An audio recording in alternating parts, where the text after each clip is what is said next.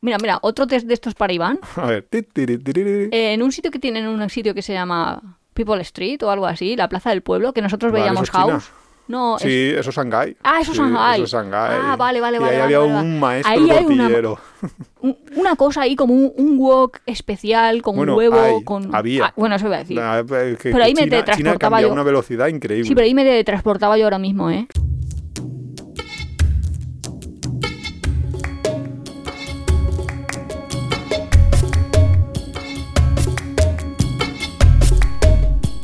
Hola, somos Iván y Nuria, esto es Tiempo de Viajes.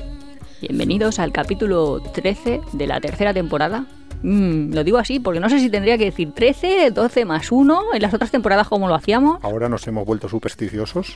Bueno, nosotros hemos ido, o sea, en mi casa... Ah, ah, tú- yo no. A Hemos sido supersticiosos toda la vida. A mí no me metas en ese saco. De hecho, cuando podíamos comprar una casa, podíamos comprar la 13 o otra de las vecinas, tampoco vamos a decir. Y, y yo decía, la 13 no, la 13 no. Eso es verdad, ¿eh? que me- no, no pudimos comprar la 13 por... ¿Por qué la 13? ¿Por qué no? Es ¿Por qué la que 13? A, ver si te no. compras esa casa y te mueres o algo. Bueno, y de hecho en su casa es verdad que son muy supersticiosos y... mm, ¿Puedo decir lo de las matrículas? Claro, puedes Pues en tu casa quieras. todos los coches tienen que tener las matrículas capicúa. Si no, no, no, no, es que no puedes subir. Es una cosa, Pero son cosas de la suerte, supongo que la gente tiene ahí como sus, sus cositas. sus rititos, no sé cómo decirlo. Bueno, pues capítulo 13. ¿De qué va a hablar el capítulo 13? ¿De qué vamos a hablar? Porque lo has elegido tú. Es, es un capítulo de se me hace la boca agua. Mm, lo que no sé es cómo le titulamos. ¿Street food o algo así? Es, es Sí, comida quien- callejera, ¿no? Sí, es que lo... Sí, Como comida- la... Sí, sí, comida callejera, sí. Sí, sí, food- sí, mo- food. modernismo, pero... No sé, Pero comida eh, callejera al fin, ah, en el fondo, sí. Y, sí. y esto viene por un capítulo, bueno, una serie, ¿no? De Netflix que has visto, de algo más contado así como... Sí, se- supo- Vamos a hablar de comida callejera. No, es cómo.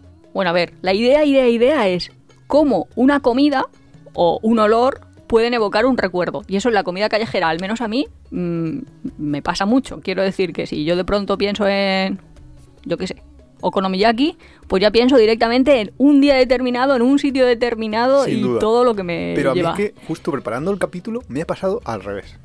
Yo he pensado en un lugar, Penang, y me ha venido a la mente el sabor, el, el olor, el un poco el ambiente ese también que ahora hablaremos de los mercados nocturnos de Asia y demás. Sí, sí, pero ¿cómo te lleva directamente una comida a un recuerdo o un recuerdo a una comida? Sí, sí, Esa sí. asociación ya directamente de neuronas pero- olfativas a, a corteza eso es- cerebral directa. Pero Pues, eso es algo de Sí, eso estudiado, es- ¿no? Quiero decir, eso sí que Oh, eso me lo he estudiado tres veces que suspendidos.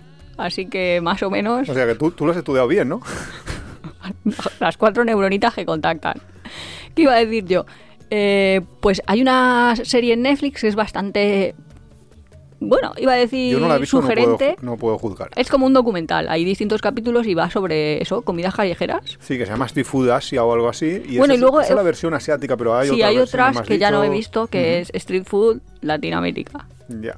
Y no sé si hay más versiones. Igual hay más versiones. Ya no lo sé, os lo vais mirando. Que esa serie me parece súper interesante de cara a preparar viajes para determinados destinos. Si te vas a ir, pues hay uno, por ejemplo, un capítulo que es Seúl. Si te vas a ir a Seúl, es genial el poder ver ese capítulo, enterarte un poco de qué comida se come allí, cuáles son los mercados más interesantes o los lugares más interesantes y poder eh, ir ya directamente al mercadito que te interese. Sí, porque muchas veces, a ver cómo lo digo, la apariencia no sugiere lo bueno o lo malo que esté. Para Sin lo bueno y para lo malo. O sea que lo vas a ver y muchos son como muy parecidos. Porque, bueno, por lo menos la parte Asia, si quieres ya entramos en materia. O bueno, puedo decir por qué hemos traído el capítulo, pero es porque en mi calendario de adviento este, maravilloso, que digo yo, pues para mí la Navidad, una de las cosas interesantes que cuando me voy a perder la Navidad, es la comida. claro es, ay, me voy a perder todas esas comidas. Pero para ti es la comida de aquí. Claro, si la Navidad una de las cosas que tiene es eso, las comidas de aquí, de la comida de... Pero no solo la comida de Nochebuena, Navidad, Año Nuevo... mm. Todos los días, todos los días, que diciembre Hombre, es ahí hombre. el festival de las comidas.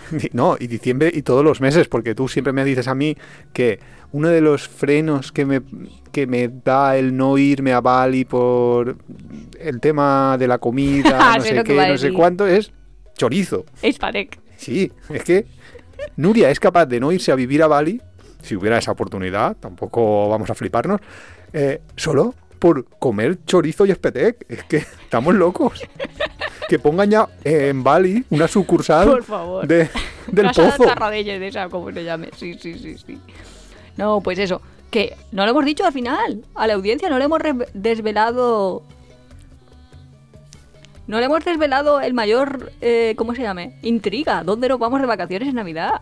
Ah, Nos no, están no, no lo esperando, hemos ¿eh? dicho, ¿eh? Aunque lo dejamos para otra semana más y que sigan eh, Mm, apostando. Yo qué sé, sí. No. Sí, lo están diciendo en comentarios, es divertido. Hombre, están diciendo una de las opciones que hemos, que hemos puesto, pero sí podemos dejarlo una semana más porque además tú dijiste una serie de ciudades donde estaremos en Nochevieja. Pero, ¿En Nochevieja o en o en- Nochebuena? en- bueno, en Nochebuena, en Nochevieja. Pero es que el viaje va a ser un poco más largo, que no va a ser solo esa ciudad en concreto. Y entonces, como todavía no sabemos rutita, hay rutita. exactamente la rutita que seguiremos, pues ya desvelaremos la semana que viene, que sabremos exactamente y además Pero desvelaremos... la pregunta era dónde íbamos a estar en Nochebuena, ¿no? Eso sí, eso es verdad, que ese día en concreto. Pero lo que desvelaremos es un poco los, el itinerario que vamos a. o las ciudades que vamos a visitar y sobre todo la original manera en la que vamos a viajar, que nosotros no habíamos viajado de esa sí, manera. eh, eh, es una novedosa Es una novedad para, para nosotros. nosotros Que bueno, tiene buena pinta, no sé. y que os contaremos cuando volvamos, porque claro, la experiencia es. Claro, hay que valorarla, hay que valorarla. Claro, primero hay que, hay que experimentar y luego ya opinar, pero nah, pinta bien, pinta bien. Yo también lo veo. Pues entonces, comidas callejeras, entramos Sí, ya en materia. Lo que pasa es que cuando has dicho eso de, de qué echas de menos o no, o qué no echas de menos de la cultura gastronómica tuya propia, a mí lo que primero que me ha venido a la mente es una- un artículo que además lo traía aquí preparado un poco para... porque lo había leído hace tiempo y lo he vuelto a releer, que se llama ¿Son los realities de cocina propaganda política? Es muy bueno el artículo, si, si queréis buscarlo en Google os aparecerá. Y lo que cuenta me hizo a mí reflexionar un poco sobre el cómo comemos un poco en los viajes y cuando no, no estamos de, de viajes. Todo a raíz de una cosa que explica en el artículo, que es que la gente ha cambiado sus hábitos de consumo de restaurantes después de la pandemia. Eh, mucha gente, dice él, ha aprendido a cocinar por obligación básicamente. Y también mucha gente ha dicho, ¿para qué voy a pagar 100 euros por ir a un restaurante de estos, del Ferran Adrià o de Estrella Michelin, si no me aporta nada? Entonces, eh, la reflexión un poco que yo hice de nuestros hábitos de consumo de restaurantes, en- cuando estamos aquí en, eh, en casa y salimos a un restaurante, yo no quiero que el restaurante me haga una cosa que yo me podría hacer en que yo podría cocinarme. Me o sea, si el restaurante me va a calentar un bote de fabada, ese restaurante, pues para mí no me aporta absolutamente nada. Yo busco un restaurante que me aporte algo, un sabor, una manera de hacerlo, una manera de, de presentar la comida distinta completamente de la que podría hacer yo en mi casa. A no ser que es que esté en un apuro. Sin embargo, cuando estamos de viajes y un poco la comida street food es lo que lo que más se ajusta a eso es yo necesito alimentarme. Y yo estoy viendo un monumento, viendo una atracción turística y de repente tengo una necesidad, que es comer. Así, yo no lo veo para nada así. Ni, ni en casa ni fuera. ¿No? ¿Cómo lo ves tú? Yo- No, creo que la Es interesante, es street food, interesante eh, la street food para mí es cómo me puedo acercar a lo que es la comida del propio país, o sea, cómo descubro sus comidas autóctonas, porque realmente la street food ha, sido inventada, o al menos en Asia, para que comer ellos. Un poco lo que comentábamos en Perú, de que nosotros tuvimos la suerte, yo al menos, de descubrir el ceviche y muchos otros platos, eh, porque viajábamos con un local, bueno, con un chico que era de Madrid, pero sus padres eran peruanos y bla, bla. O sea, alguien que te lo introduce, o un poco lo que estaba diciendo Iván, de si veis un documental antes de ir a Seúl, ¿lo veis? Quiero decir, ¿sabes realmente cuál es lo propio? Pues para mí la forma de saber lo propio es fijarme qué hacen por las calles. Y pienso, cuando fuimos a México, por ejemplo, eso lo utilizaba yo como estrategia. Yo veía los platos que ponían en todos los restaurantes, bueno, que, que es una pizarrita, vamos, que tampoco es que la estrategia sea súper desarrollada, ¿eh? No, pero básicamente yo decía, ah, pues yo qué sé, mm, lo más frecuente porque veo en todos los restaur- en todos los sitios es tacos pastor. Pues yo no sabía que uno de los tacos era pastor, pero llegó un momento que sabía que lo quería probar. O choripán, yo qué sé, no sé. Claro, lo, pero- lo que se repite mucho, lo que se repite mucho, pues yo ya sé que eso es como lo típico que come la gente allí. Sí, pero... Y, y no quiero como nada elaborado, al revés, lo que quiero descubrir es la comida propia. Y luego cuando voy a un restaurante aquí... Pero una cosa, toda comida que se hace en un sitio es una comida propia, quiero decir. Y sin embargo, los street food muchas veces son comidas rápidas. Es un poco el McDonald's de No, el es lo que come toda la gente todos los días. No, para Yo- nada. Yo creo que si hubiera un street food en Valencia. Cuando hay- ¿Tú has visto alguna vez un street food de fabada en Asturias? Es que yo no lo he visto nunca. Eh, entonces, no puedo decir ni un street food de paella. Ahora se han puesto de decir, moda que si los hubiera food en Valencia sería paella. Claro, pero... pero... Pero por lo menos hay buñuelos, ¿no? O sea, eso, eso existe. Claro, pero los buñuelos no son la comida mm, más elaborada de... Pero porque hay un es cambio de mentalidad total. rápida de, en de- Asia sí que tienen su idea de no volver a casa para comer. Y Claro, como súper claro, normal es comer que- y caminar. Claro, es Comer. que cuando dices, cuando me has dicho, vamos a hacer un capítulo de comida callejera, a mí me ha venido Asia directamente. Es cierto que hay comida callejera en todos los lugares del mundo, pero a mí lo que me ha venido era Asia. ¿Por qué? Porque sí, es más frecuente, es verdad. Sí, pero que en África no, No tienen obstante- esa... Hacen solo barbacoas. ¿Qué? Que en África hacen barbacoitas. O sea, Bueno, pues O sea, claro, carne asada, pero cada, que no te hace cada país tiene su, su peculiaridad y cada región. sí, pero que la gente, un africano fontanero, a mediodía no para y se va a comer a la calle. No, no tienen esa costumbre. no para y se va a comer a la calle. No, si tiene trabajo, que es lo difícil, se va a un restaurante o a su casa o donde sea y se sienta, porque además un africano, eh, ya te lo explicaron a ti muy bien, nunca va a estar comiendo en la calle caminando. Eso es muy de asiático. De hecho, supongo que por eso es también bastante... Sí, pero, La comida callejera se da bastante más en Asia que en otros lugares. pero que cuando te has dicho, yo cuando voy a un sitio lo que quiero es una comida muy elaborada. No la acabo de ver yo muy elaborada. No, no, no, no, no, no. Estoy hablando de cuando yo voy en. Yo estoy en mi casa. Si yo tengo que hacer el esfuerzo de salir a comer, pagar, etcétera, etcétera, por una comida, no busco una comida que yo me la pueda preparar. Busco una comida que me la puedan. que yo no me la podría preparar o que yo no sabría prepararme, la que quiero que me la preparen alguien. Entonces es cuando yo digo, yo no me iría a un. en España a comer a un lugar donde me ponen un bote de fabada asturiana. Porque eso me lo hago yo. Pero muchas veces sin vas a un bar de pinchos y eso lo puedes hacer tú en tu casa. Mm, Un bar de pinchos es bastante complicado hacerlo en tu casa porque requiere muchas horas, porque son muchos muchos ingredientes que has tenido Ah, que. como que necesitas como Claro, mucha variedad, un- mucha variedad. Evidentemente te lo podrías haber hecho, pero, una ma- pero con el ejemplo de la fabada creo que se ve bastante claro. No me iría a comer un bote de fabada asturiana, pero me iría a un restaurante donde hagan una buena fabada asturiana de estas que estás 10 horas elaborando y que llevan los ingredientes tradicionales. Quiero decir, me iría a un sitio donde me vayan a ofrecer algo mm, por lo que Claro, un valor añadido. claro, por lo que yo esté dispuesto a pagar, no algo que es que yo lo tengo y con un euro me puedo comprar el bote y calentarme Nosotros no hemos llegado ahí, pero supongo que mucha gente ha llegado a... Se llama Globo, iba a decir, ahora se llama... O, o Sí, Eats. esas, esas tipo Uber Just Eats, Eat y todo Just eso. Eat, todas esas compañías. Sí, ¿no? Como que te traen comida solo para, para subsistir, por así decirlo. Bueno, para subsistir. Bueno, Quiero decir, creo que porque te traen todo tipo, ¿no? Porque yo creo que puedes incluso pedir hasta restaurantes de estos que te hacen un menú del día bueno. mm, O sitios de comida para llevar, de, de los que. de los de comida para llevar cocina tradicional. Nunca hemos ido, pedir. es que no sé cómo va eso. Yo creo que sí, que puedes pedir cualquier cosa. No, no, no lo he probado, no lo sé, pero yo creo, yo creo que sí. No, pero no soy yo muy de. Es que a mí también me pasa una cosa, que es que yo prefiero salir a comer que me traigan mi- la comida de fuera a casa. No sé, me parece una experiencia mucho más completa el poder ir, estar, pues, en un sitio determinado, mm, con un ambiente, no sé, lo veo más completo y prefiero pagar por, incluso pagar un poco más por comer fuera. Es como, no sé, como el cine.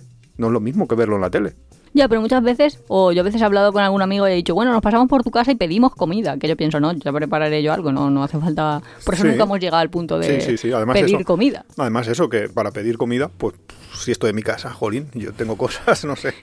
Y además, los que nos, nos escuchéis habitualmente sabéis lo exagerada que puede llegar a ser Nuria con lo de tener la despensa siempre llena. Bueno, eso es un capítulo aparte, pero es que realmente una despensa tiene que tener cosas. He visto ahí los japoneses que lo tienen todo tabulado, ¿sabes? De qué tienen que tener por si hay un Pues sí, terremoto sí. y. Hombre, tal. ahora que, que yo pienso acabamos... y digo, ah, pues ya, sí lo tengo. Ahora que acabamos de ver la, la, la serie del colapso, que no sé si la habéis visto, muy buena, os la recomiendo. Son ocho capítulos muy cortos, o sea que se ve enseguida. Nuria no le hace falta una isla privada de ricos, no, no. Ya tiene aquí su despensa para sobrevivir un tiempo. qué tonto que es. Ahora la gente se va a creer que entras a mi casa y hay tres jamones colgados, 25 patex. Hombre, no, pero molaría, ¿eh? No sé si- Te molaría, ¿eh? Una, ¿Cómo se llama? Una cava de quesos ahí en la bodega. Mm, no. Bueno, pues Pues empezamos ya. ¿Empezamos ¿no? ahí con el street food? Sí, después de un ¿Empezamos cuarto de hora empezamos Asia ya. o street food Latinoamérica? ¿O street food qué? Pues en general, yo qué sé, tú, tú lo que veas. Yo, lo que pasa es que a mí me, me dices comida callejera y yo pienso en Asia. Y es por algo. Y es por los mercados nocturnos, que creo que cualquiera que haya vivido el ambiente de, una- de un mercado nocturno es algo como que... No sé, como que tienes ganas de volver a vivir siempre. No sé, a mí me, Eh, explica yo me iría cinco días al... Yo comería cinco días por semana en un mercado nocturno si pudiera. Ya, tú, eh, tú lo vas a contar mejor que si lo intento contar yo. Para alguien que no haya vivido una experiencia en un mercado nocturno, ¿cómo lo dirías? Porque no es exactamente como la feria. Claro, un mercado Se- nocturno... Se, parece como la sensación que te da a ti, lo feliz que tú estás, porque ahí hay bullicio, hay gente. Claro, justo basto, las ferias de atracciones que tenemos en, en cualquier país, porque eso es bastante universal, pues un mercado nocturno es eso con comida. Pues a veces tienes comida y otras cosas, pero normalmente es comida solo. Y esos mercados que a lo mejor sí que se podrían asimilar un poco a lo que es al cuando ahora eh, ya los modernitos, los ayuntamientos modernitos te montan una carpa de food trucks o, o cosas así que te traen ahí mogollón de camiones que te cocinan distintas cosas. Un poco ese es el ambiente, pero en Asia, por supuesto, es infinitamente barato, con lo cual puedes estar pidiéndote, comiendo de todo y la variedad de sabores son im- impresionantes y muy diferentes a los que tenemos aquí. Y, y Nuria ya está salivando y yo... No, es que yo estaba pensando, yo creo que a mí me hace feliz esto, pero porque, a ver, de pequeño nosotros ya veíamos ahí Barrio Sésamo, El Espinete, no sé qué, pues ya había uno que era como el kiosquero, que básicamente era un señorcito de Julián, que llevaba ahí un, un carrito. Un carrito significa un rectángulo de madera Con con una unas rueda. ruedas y dos palitos que arrastraba. Pues así es el mercado nocturno, básicamente. Sí, sí, La lo- gente se monta ¿Mm? sus rectangulitos Claro, y los va llevando hasta el sitio. Muchas, muchos en Asia, ya hemos dicho, pues van a ser vespinos, mi- minimotos, ciclomotores, negocios. sí, y a veces son triciclos O sea, que no es se como los han creado food ellos. truck aquí, que parece que haya que hacer la gran inversión para montar el restaurante. ¿Qué dices? Vale. Y además otra cosa que hay que tener en cuenta y es que eh, la, la economía de la gente que lleva estos mercaditos, de la gente, de los, no sé si decirles cocineros o, o no, pero, pero son, ¿Son cocineros? pero verdaderamente son muy buenos cocineros. Esta gente eh, tiene una economía básicamente de subsistencia.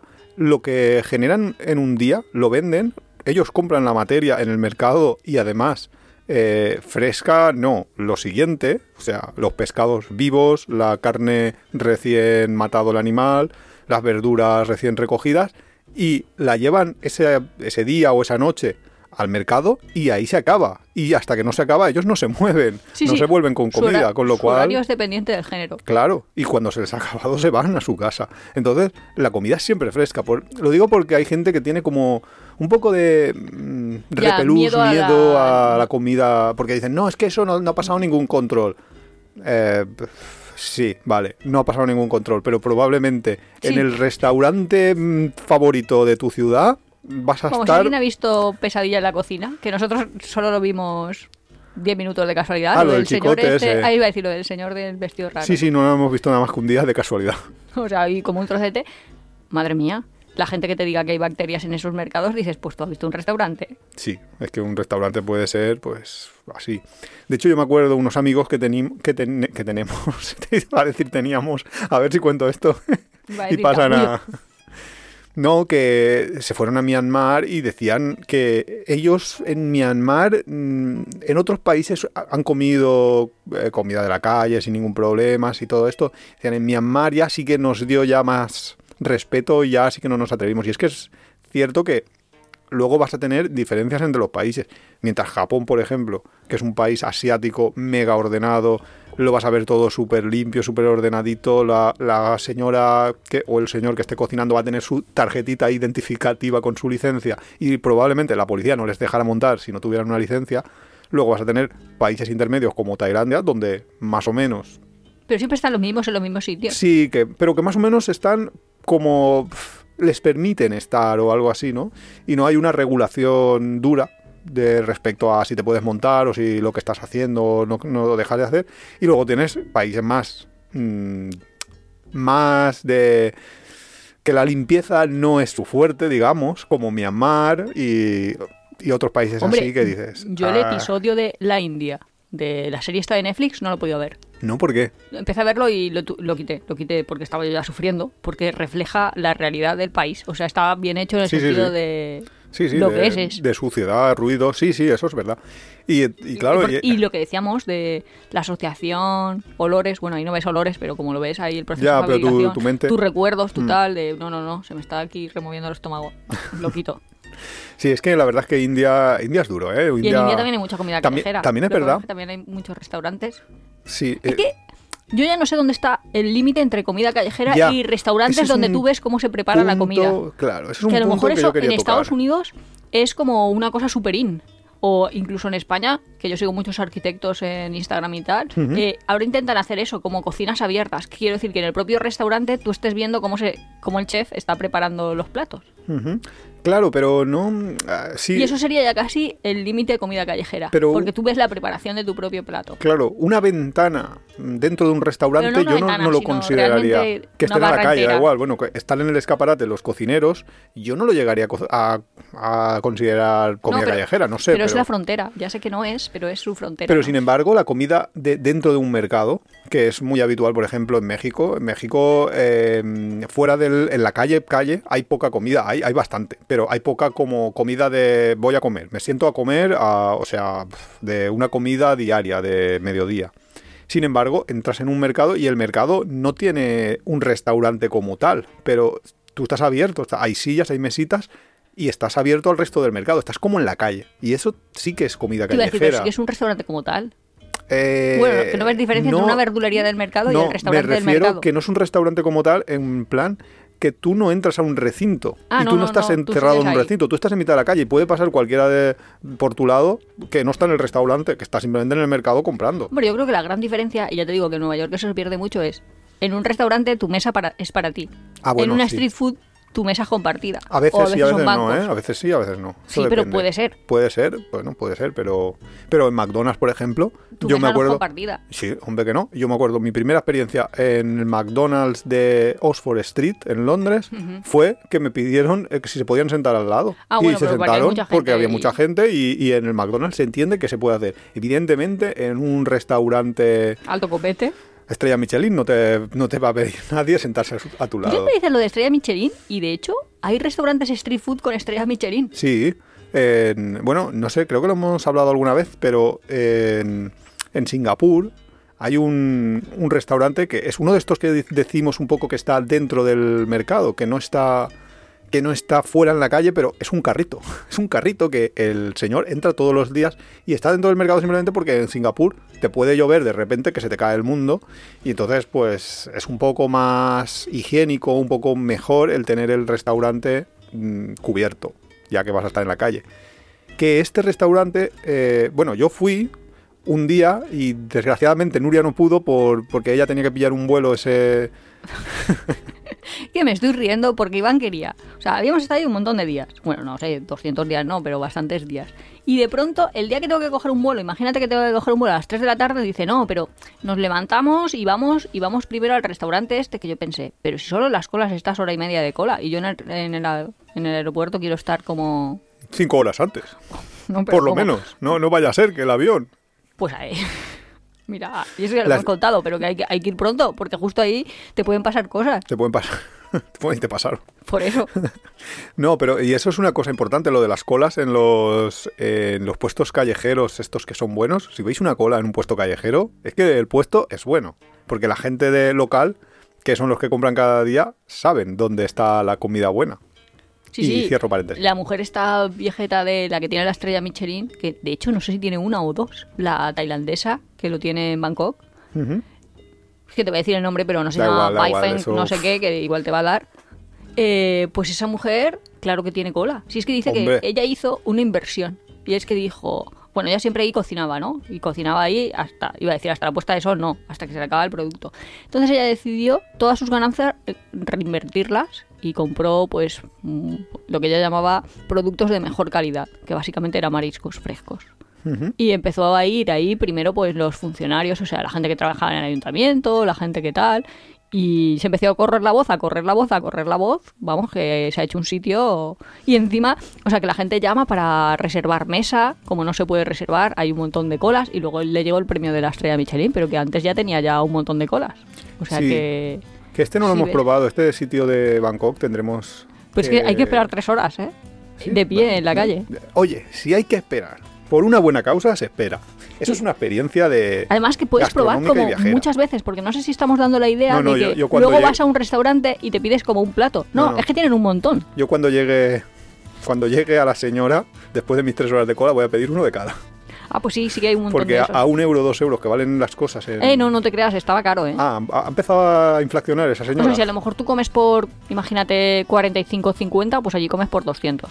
Pues cada cuatro plato. euros. Cada plato. Cuatro euros el plato, pediré dos solo. Vale. Tú otros dos y probamos. No, no lo sé, pero que sí que es como que se ve más caro. Para Sí, bueno, comida. pero el lugar este que decimos de la estrella Michelin, que básicamente le pasa lo mismo, el de la estrella Michelin de Singa. Singapur, que estábamos aquí en este paréntesis, doble. eh, este lugar eh, también tiene colas, pero yo cuando estuve tampoco era una locura, ¿eh? En 15, 20 minutos podías, ¿Ah, sí? podías llegar, sí. Y luego tiene unas, y lo que dice Nuria, que no es un único plato, que no es que el hombre tenga un único plato, que hay puestos callejeros que sí, pero este hombre tiene como tres o cuatro y puedes pedir el que quieras.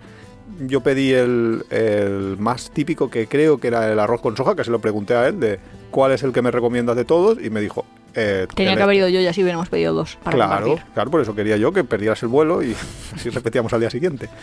Y nada, el, Igual es que siempre me quería secuestrar. Ese era su plan secreto. claro, ese es el, es el plan de todos. El caso que este restaurante cuesta dos euros, o sea, que tampoco es que tengas una locura, sí. No, el- los que yo te digo ya el plato, te, el plato te sale a dos euros, es que dices, por dos euros, es verdad, me como 20 minutos de cola. Por dos euros pero podríamos por ir mañana. Ivy. No, pero es que dos euros, es que en serio, cuando yo probé la comida dije, entiendo la diferencia. No ver este programa en caso de estar hambriento. escuchar es- el podcast. No, ya, ya. No, si la serie está en Netflix que dices tú, eh, pues, para gente que esté hambrienta no es. Eso está claro. Pero Y sobre todo, no hemos hablado, pero los colores, la mezcla del humito, l- no los sé. olores. Sí, Mm, que, claro. que es como muy sugerente todo. No sé, que sí que te da ganas de probarlo. Y luego también supongo que la gente que no lo haya visto in situ, lo que más le llama la atención es lo que yo llamaría cosas raras. O sea, Cosas como raras. que le parece muy raro, yo qué sé, lo típico de la gente la primera vez que va a Tailandia, que se hacen sus fotos comiéndose un alacrán o un escorpión o no sé lo que es ese Claro, cacharro. pero eso en realidad, eso no, sí, vale, son puestos callejeros. Pero que la eh, gente asocia comida, como comida que- callejera a comerte bichos. Cucarachitas, Sí, en México, ese tipo de Claro, cosas. bueno, pero en México, por ejemplo. No sé cómo se llaman, los cha- ¿chocopines? Sí, no me acuerdo cómo, Aquí. chapulines, no sé. Chapulín, a lo mejor sí, Sí, algo así. no, no, no, pero ese es el chapulín colorado, no creo. Pero sí que se comen esos bichitos a lo mejor, pero en Tailandia no he visto ningún Thai que no es que esté de, de vacaciones, porque si están de vacaciones pues se pueden comer eso. Pero, no van por ahí comiendo no, araña, no, no van vamos. por ahí comiéndose los escorpiones. O sea que eso es muy de pal turista. Pero hay estrellas de mar, ese tipo de cosas que Sí, cosas. de así. feria, digamos. Hombre, en, en China sí que se comen las medusas. En, en Te iba a decir, pero si las medusas se comen aquí, pero claro, en el restaurante Sí, chino. eso te iba a decir.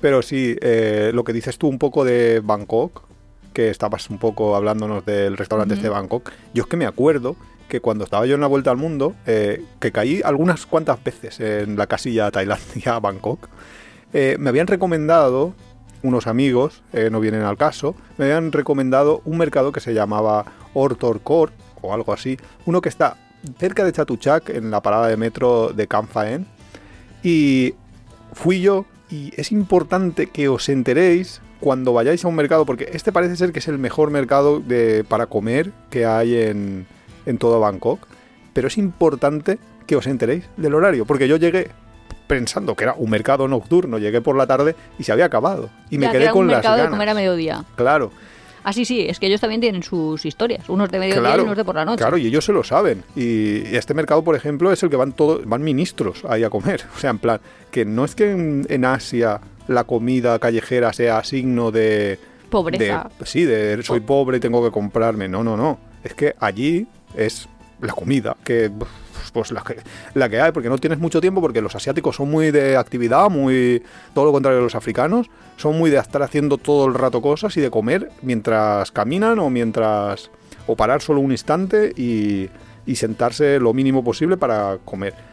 Y estos mercados suplen esa, esa necesidad. Aunque también es verdad que hay muchos mercados en Tailandia que son puestos como fijos que nosotros conocemos ya de, mira, yo te digo a Nuria, vamos a ir a tal restaurante de Kaosan, que son puestos callejeros que cada día montan, que tienen unas mesas y unas sillas en mitad de la calle y tú te sientas a comer y, y son Hombre, y son estamos hablando de totalmente. Tailandia que es así, pero en Vietnam que tienen esas sillitas casi sin patas, o sea que para mí que le corta las patas o ponen sillitas como aquí las venden en el Ikea para los niños. Son súper mega bajitas y ahí se montan las mesitas con las sillitas ahí, que parece pues una terracita de verano de aquí, y se ponen a comer ahí, en, Sí, que es también bastante curioso.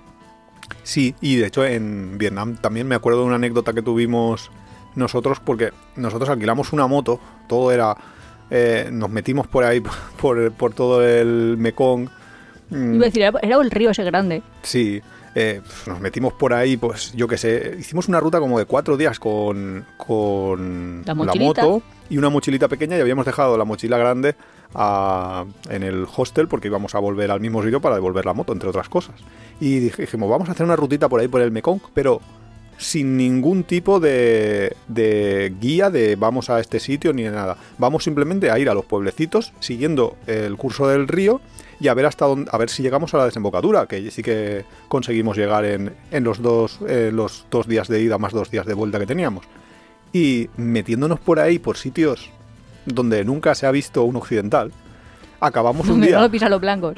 claro, acabamos un día en un templo muertos de hambre. Es que ya no teníamos sé- hambre ahí de vamos a comer. Sí, pero, o sea, no- no ¿Habéis sé- visto los dibujos animados que van ahí como, no, no sé qué, si un castorcito, una ardillita, vamos, que, que va siguiendo el rastro del olor y dice aquí huele a comida? Pues así nosotros nos metimos ahí en una especie de jardincito que al final era un templo budista que daban comidas. De hecho, daban comidas. Sí, sé, por eh, la voluntad, creo que era. Y en plan, ¿pero cuánto tenemos que dar? Y Sí, decían un dólar y tú, vale, no, pues, pues un ponnos dólar, pues comida. me parece bien.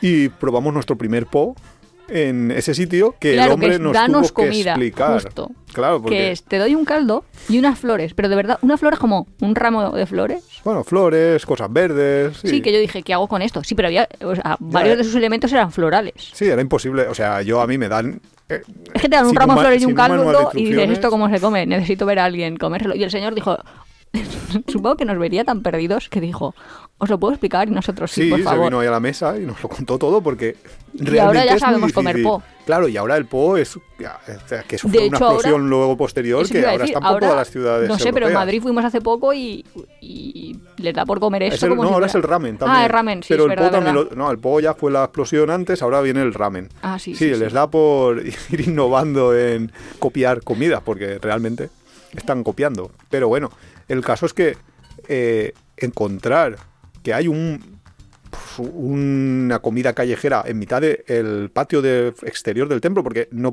no, no os imaginéis que estábamos en, en algún lugar a cubierto dentro del templo, no, no, era la explanada que hay al lado del templo, no, no era otro, otro lugar y eran los monjes que pues también tienen que comer y también tienen... Claro, y a sus visitantes. Claro, y los visitantes que van al templo tienen que comer y pues, pues, ahí les darán de comer, imagino yo. Ahí estábamos solos porque serían como las 2 de la tarde y en aquellos países a las Eso 2 iba de la tarde... sí, estábamos solos por la hora, no porque no haya comido gente. Claro. Pero, pero Yo me estoy acordando ahora que has dicho de la, de la moto. Un día en Tailandia, no sé por dónde íbamos. Paramos ahí como en otro sitio, mercado callejero. Empecé, pedí una tortilla de camarones o algo así. Esto es el test para Iván. ¿Dónde está imaginando En Nuria? serio, me pusieron ahí 250 millones de microgambitas en una tortilla más buenísima. Una tortillita de camarones, eso Cádiz. Que va, que va, que va, que va. No estaba, es- ¿No era Cádiz? no estaba así el aceite, es que no sabe aceitoso, porque claro, obviamente no han descubierto el aceite de olivas, pero en ese caso se... No, no, no tengo ni idea porque claro. Y mira, mira, otro test de estos para Iván. A ver. en un sitio que tienen un sitio que se llama People Street o algo así, la plaza del pueblo, que nosotros Vale, veíamos eso es China. House.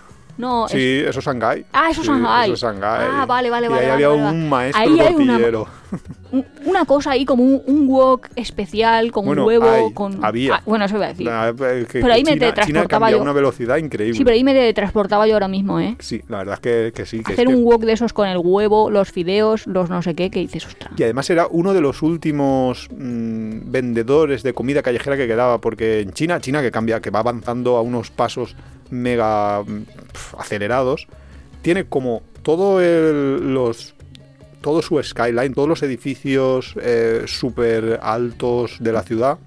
están Singapur. cu- claro. no, o no, Beijing. Estoy todos. hablando de Shanghái, pero, Ah, vale. pero bueno, podrían ser eh, cualquier ciudad china y podrías poner Singapur, que no es China, pero, Sí, sí, sí, sí. pero también es un poco lo... Lo que pasa es que Singapur se ha quedado sin espacio, pero bueno, igual que Hong Kong. Pero están creciendo y habían muchísimas casitas pequeñas que se han quedado entre los edificios muchas veces y otras han desaparecido, porque si el edificio necesita unos determinados metros cuadrados para poner los cimientos, a lo mejor la casa no te no, no puede quedarse ahí en pie. Pero a veces sí, se han quedado unas pocas casas pequeñas y había una de esas pocas casas pequeñas que además era preciosa, pero era una casita así en dos plantas con un eh, habían hecho como un estanque y habían hecho una pasarela transparente donde podías pasar por encima, era muy bonito. Que, Con madera de teca todo, e- es súper bonito. claro, y que lo Y habían luego sus terracitas. y lo habían reconvertido en el hostel. Y ese era nuestro hostel. Nosotros estábamos entre edificios gigantes en un hostel, que era una casa antigua, ¿Qué pasabas? centenaria. Caminabas por los puentecitos y veías los super pezarros estos, peces grandes. No sé, estaba como muy chulísimo porque caminabas así por el agua y lo que dice Iván, era como un templito en mitad de los rascacielos. Bueno, era Y una luego- casa histórica, era una casa antigua, muy Sí, pero chula. con esos tejaditos chinos, ¿qué te Sí, sí, imaginas? sí. Lo que no sé si habrá sobrevivido, porque claro, si luego... Ay, ahí sí que me gustaría volver. Sí, pero a lo mejor ese sitio... Ya, a Ya- un sitio equivalente. da igual. Ya, pero ya a lo mejor han dicho, aquí ya cabe una- un edificio, de Shanghái podemos... es súper chulo porque yo a veces creo que lo he comentado, que yo siempre quería ir a Nueva York, quería ir a Nueva York porque me lo imaginaba así, pero realmente lo que yo me imaginaba creo que pasa más en Shanghái y en estas otras ciudades que tú estás viendo el skyline y luego por las noches te hacen como si fueran fuegos artificiales, pero no son fuegos artificiales, es el baile de las luces que encienden y apagan distintos edificios y eso es súper bonito de ver y también con los reflejos en el, en el lago o el río o lo que sea eso. Vale, pero lo que íbamos es, nosotros estábamos en esta casita que era una de las últimas supervivientes y el eh, justo enfrente se ponía un puesto que era el último y ya no quedaban más puestos callejeros de comida en esa zona porque esa zona eh, había estado, claro, imaginaros. Un sitio con super rascacielos de negocios, etcétera, etcétera. Allí había McDonald's, allí había todas las cadenas que os podáis imaginar, pero ya no había espacio para los vendedores callejeros y los habían movido a zonas más alejadas del, del centro este más moderno. Y este hombre, yo no sé cómo había resistido, pero se quedaba allí en una esquinita y te iba haciendo una- Para- una- para que unas no- cosas con un ¿Tú huevo. ¿No sabes eso de que el universo se compincha para que nosotros lo llegáramos a probar? Sí, Tenía que estar ese hombre. Tenía que estar ese hombre para que nosotros hayamos tenido esa experiencia de vida, porque si no, eso cuando lo- ¿cuándo voy a poder yo volver a probar eso? Es que probablemente ya nadie pueda volverlo a probar porque ese hombre, bueno, en ese sitio, probablemente ese señor esté haciendo lo mismo, pero a 5 o 10 kilómetros de ahí porque se va moviendo muchísimo y ya Igual te ese señor que- se ha muerto. No, no. Bueno, también es verdad que tenía una cierta edad, pero bueno, igual sus hijos han recogido el testigo. Sí, me veo a los hijos jóvenes en Shanghái dedicándose a tener un rectangulito en el que hacer ¿no? wok ¿No lo vemos? con huevo. No lo veo yo. Pero bueno, Pero bueno, podría ser, podría ser. más países tienes ahí anotados. Yo es que tengo, bueno, además de toda Sí, sí, Sudamérica, adelante. pero no sé, como estábamos por Asia, No, bueno, pero un podemos poco ir saltando. comidas de Japón, que también me está entrando un hambre. Pues cuéntanos, ¿cuál de Japón te gusta? O Bueno, Okonomiyaki seguro. Yo soy de Okonomiyaki, de com- la comida callejera number one de Japón, que es el Okonomiyaki, pero es que está buenísima. Y un poco... eh, a ver, el Okonomiyaki es como una especie de tortilla, pero no es una tortilla. No sé cómo explicar lo que es un Okonomiyaki, pero lleva salsa de soja, tortilla, huevo, así en plan tortilla. ¿Qué más lleva? Lleva de todo un poco. Pero yo nunca hubiera dicho que era una tortilla, ¿no? Es como Ya, decir que el sushi es una tortilla. Quiero decir, hay sushi que tiene ahí como el relleno ese de alrededor. Tortilla, pero... No sé. Okonomiyaki, os lo o lo buscáis. hay, sí. Está buenísimo. Pero sobre todo la salsa esa. Porque muchas veces la gente que dice... Bueno, yo a veces veo vídeos de cómo preparar okonomiyaki en casa. Que de hecho hay muchos vídeos. O sea, hay un filón en YouTube. Si os apetece después de leer esto de cómo preparar street food casero, Buah, hay un claro. montón de todos. Claro, claro. Y de los latinoamericanos estos, que México, Perú, bueno, o Bolivia, porque cada uno tiene su... Bueno, que decir que cada país del mundo tiene su gastronomía propia, tampoco estamos Tampoco descubriendo novedad, ¿eh? nada. Pero sí que hay mucha gente que parece ser que le gusta como rehacerlo, o sea, tener esa experiencia que estamos diciendo. Lo a que mí, pasa es que a veces- este fin de semana yo creo que me voy a poner a cocinar. Sí. No Pues sé. Mira qué bien. Eso que está- me gano. me están entrando ganas. No, pero a veces sí que es cierto que es bastante fácil hacer algunas cosas de Pero la comida difícil. callejera, pero es difícil que te queden como a ellos. No, y lo que estamos diciendo, que lo economiyaki el difícil es la salsita esa. O sea, la cosa esa conseguir determinadas salsas, sí. exacto. Y a veces también es difícil tener el instrumental, porque por ejemplo, lo más fácil del mundo es hacer churros, pero como no consigas en tu país una Manga manga, pastelera, con la boquilla consigue- adecuada, pues Pero va a ser pues complicado. coges una bolsa de plástico y lo cortas, ¿no? Bueno, te puedes ya hacer los MacGyver, pero, pero a veces es complicado eh, determinadas comidas. Mm, Bueno, sí. Cada vez menos, ¿eh? Porque, por ejemplo, para hacer sushi que estamos diciendo, pues conseguir alga nori, antes era yo creo que imposible, o yo qué sé, no me imagino yo consiguiéndola y ahora la, la sabría conseguir. Y Sí. por cierto, hablando de, mm, de comidas en Bangkok, antes que estábamos, Es que- no hemos nombrado el pad thai. El pad thai, que es la ya, comida, claro. vamos, la comida número uno de Japón. De Japón, no, de Tailandia. De, de Japón, de Tailandia, perdón. Eh, en Kaosan hay una señora que además es móvil. Esta no, no es de las que se queda en, un, en su Pero bueno, más o sino menos que- por su calle va. Sí, pero va, va recorriendo las calles por allí, por la zona de Kaosan.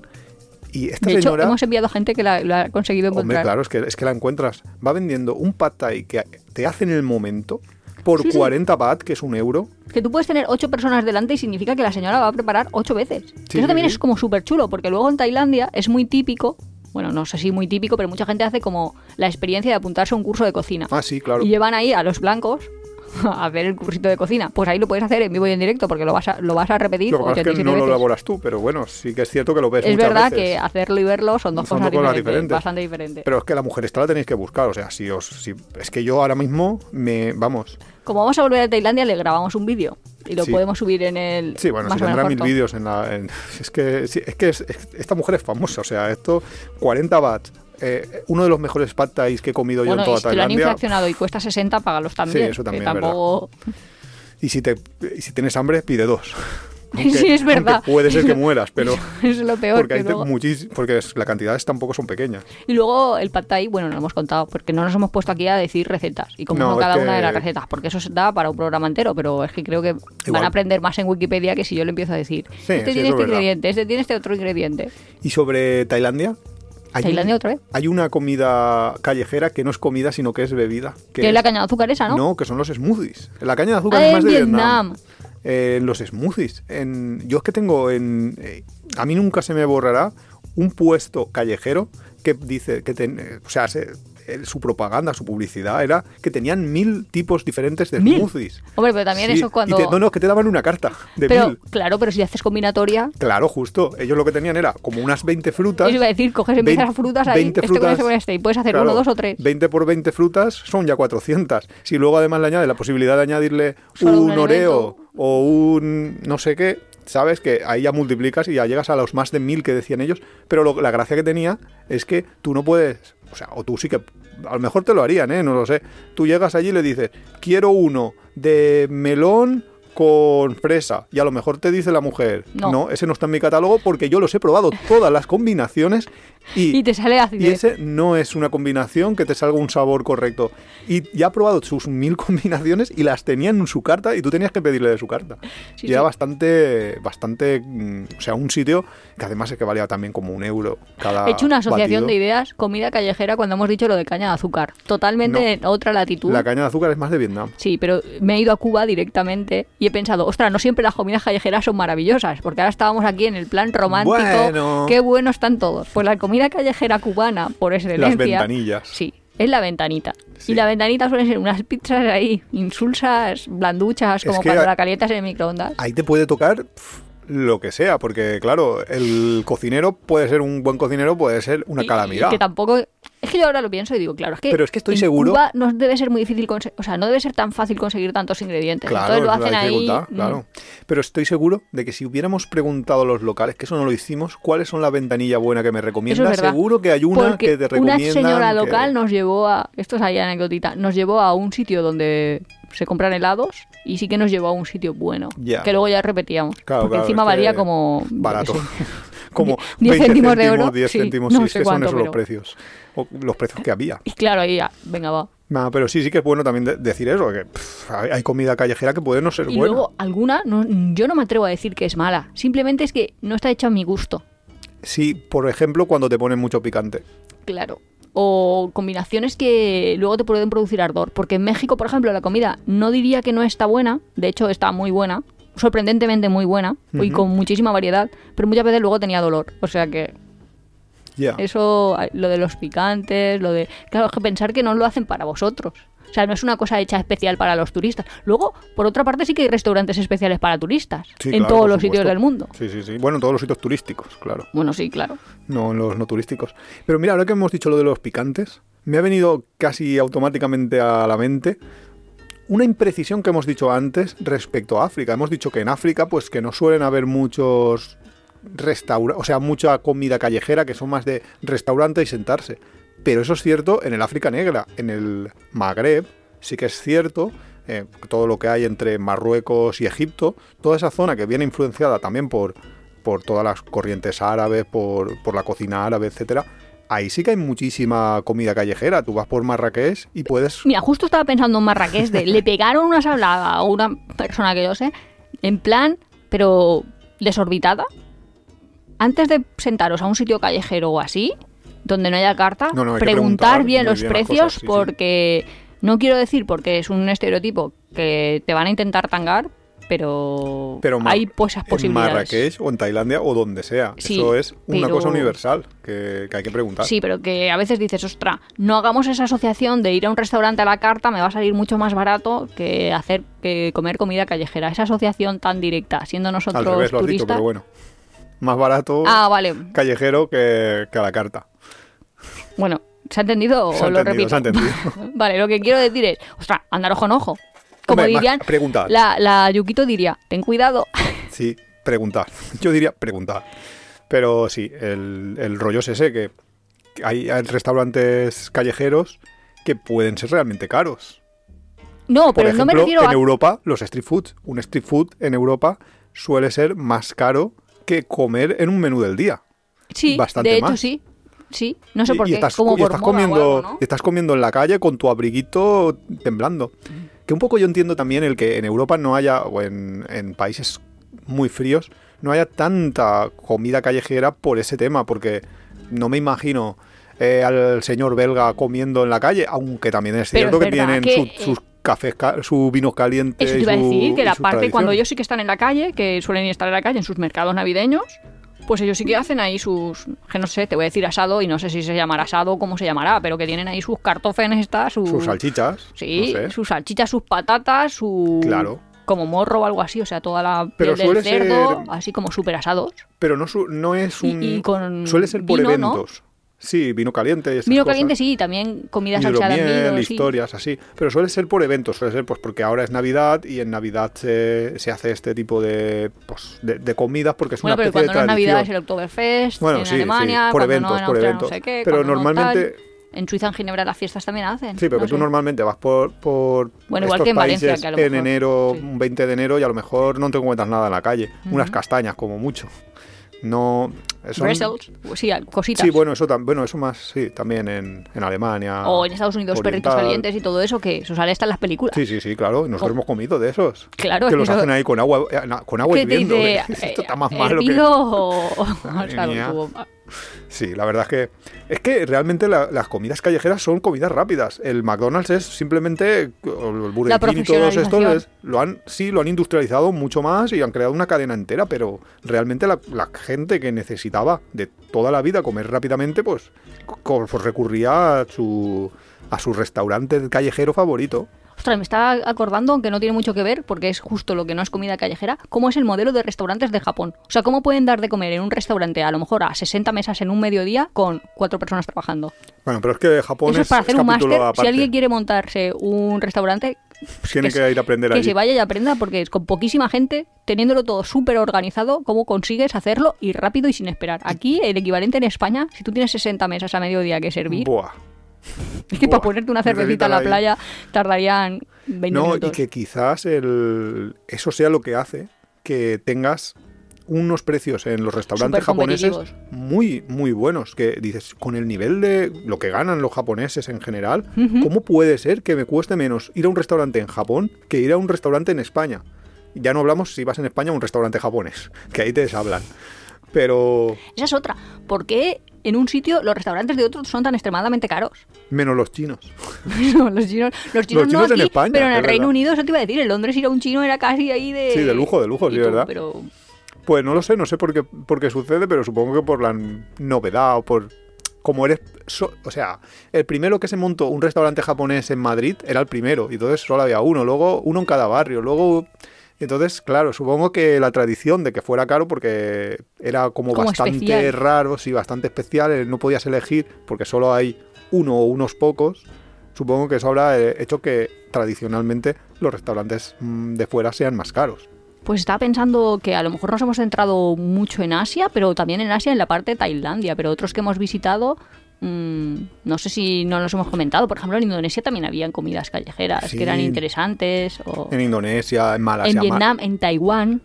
Sí, también. Pero yo, Malasia, sí que me gustaría dejar un apunte final porque Malasia tiene un lugar que es Penang, que es, es que es un sitio tradicional de los mochileros cuando están viajando por Asia, porque hay muchos mochileros que en vez de hacer una vuelta al mundo se hacen una vuelta por Asia y entonces están viajando solo por Asia porque es más barato, entre otras cosas. También es que pilla menos vuelos, con lo cual te abarata y la zona es muy barata. Y entonces para descansar suelen ir a, bueno, hay dos o tres sitios, pero uno de ellos es Penang por cómo se come de bien en ese lugar y por muy poco dinero. Sí, además se va corriendo la voz. Claro, y, y además es, sí, y además es que allí lo ves, allí sí que lo ves, que muchos son puestos callejeros, otros son restaurantes más mm, estilo occidental, más establecidos y demás, pero es que allí lo ves, es que lo ves por las colas. Es que tú cuando ves una cola que te da una vuelta a una manzana, dices, ¿qué coño hay ahí? Que la gente está haciendo colas de horas y horas para poder entrar. Y hay, de, de hecho, restaurantes que solo funcionan por, por reserva, porque ya se han dado cuenta de que eso no, no podía ser el tal. Entonces, a mí, yo os recomiendo ir a Penang y os recomiendo que probéis mm, prácticamente cualquier cosa de una carta de, allí. Eh, pero hay una cosa, una comida rápida de toda. que Es que en general toda Malasia, aunque en Penang se come muy bien, que son una especie de crepes malayos, que tienen así una forma de como si fuera, no sé, una magdalena valenciana, es que no sé cómo decirlo, un barco, como si fuera formita de barco. Están buenísimos, eso es más, más bien como un snack de, pues voy por la calle. Y luego, una cosa que está en casi todos los países musulmanes, que es el martabak, que es una especie de pancake frito que va relleno con frut, con frutas, perdón, con verduras, eh, puede tener pollo, o ser vegetariano puro. Y esos son dos comidas que a mí me han dejado huella de en plan, ostras, de un lugar donde haya estas dos cosas, no se puede vivir mal. Y luego, a veces, no sé si eso entraría en comidas callejeras, esos heladitos que hacen ellos haciéndolo alargado.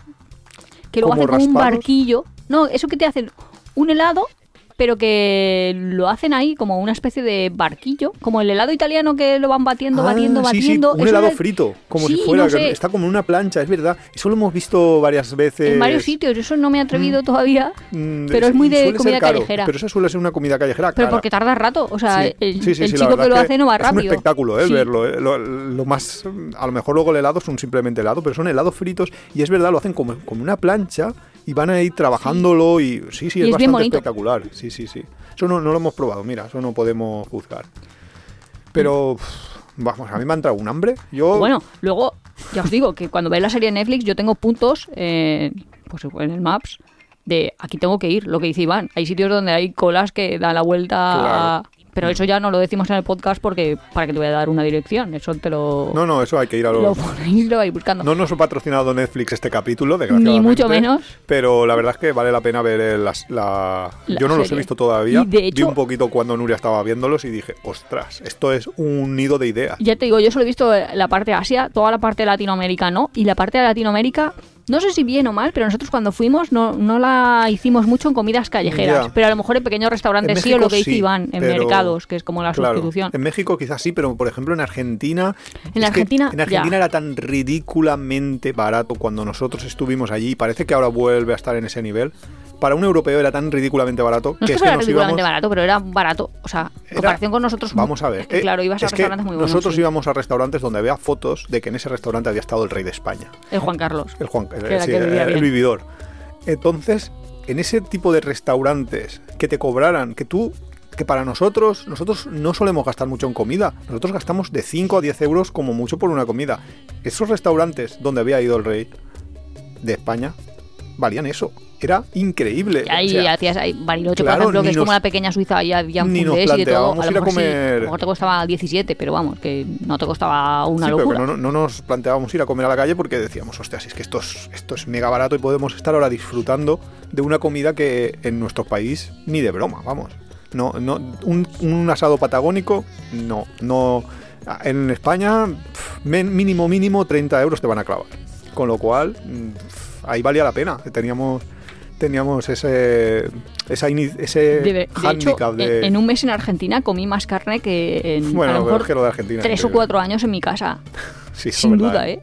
Es en plan, al final, mm, mm, me genera un poco de rechazo, no quiero más, no quiero más, ya estoy, ya estoy muy llena. Un vege- vegetariano. di- Un vegetariano estaba iba- pensando iba yo- A sufrir, ¿eh? Argentina. Pero yo estaba pensando, ¿los vegetarianos no pueden comer un pad thai ahí, por ejemplo? no, porque estará hecho con manteca de. No, no, imagínate todo vegetariano Bueno, puro, pero los cubiertos han, vegetariano- to- han tocado Carne. Quiero decir que el de antes, si se lo ha pedido con pollo, pues el pollo toca esa sartén. Y hay vegetarianos que no pueden. en- En, ¿Haciendo amigos?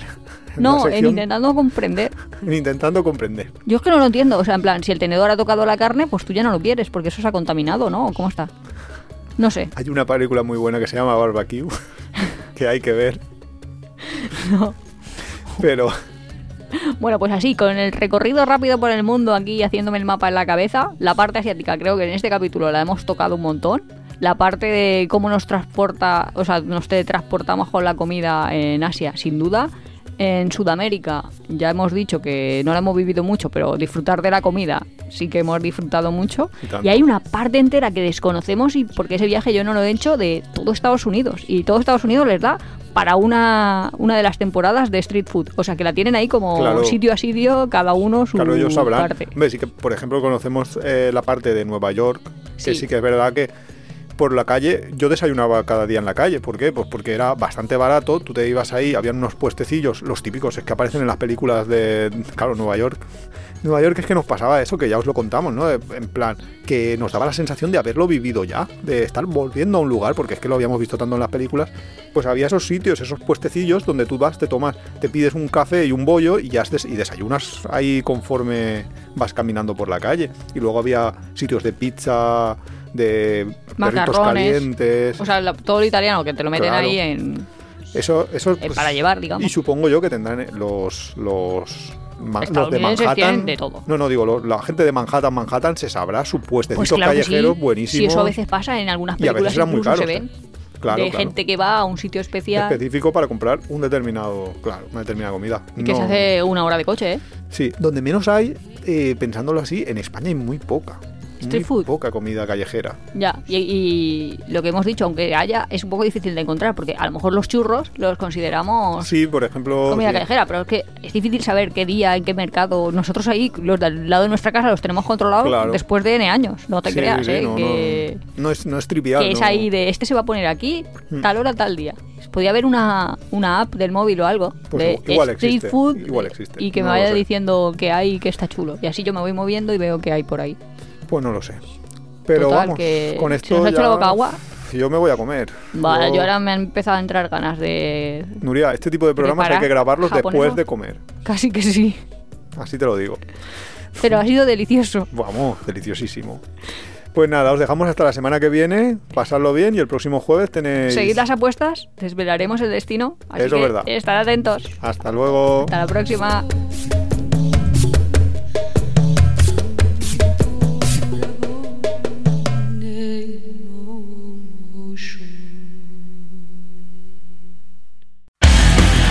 Si te gusta nuestro podcast, apóyanos en las redes sociales, coméntalo, compártelo, nos ayuda a crecer y sobre todo nos encanta recibir vuestros comentarios y sugerencias. No olvides suscribirte en las principales plataformas de podcast para recibir cada semana tu capítulo de tiempo de viaje. Estamos en Google Podcast, Evox, Spotify, Radio Viajera. Nos encontramos en apeadero.es y en Twitter e Instagram como Apeadero Viajero, todo junto, Apeadero Viajero. También estamos en Facebook.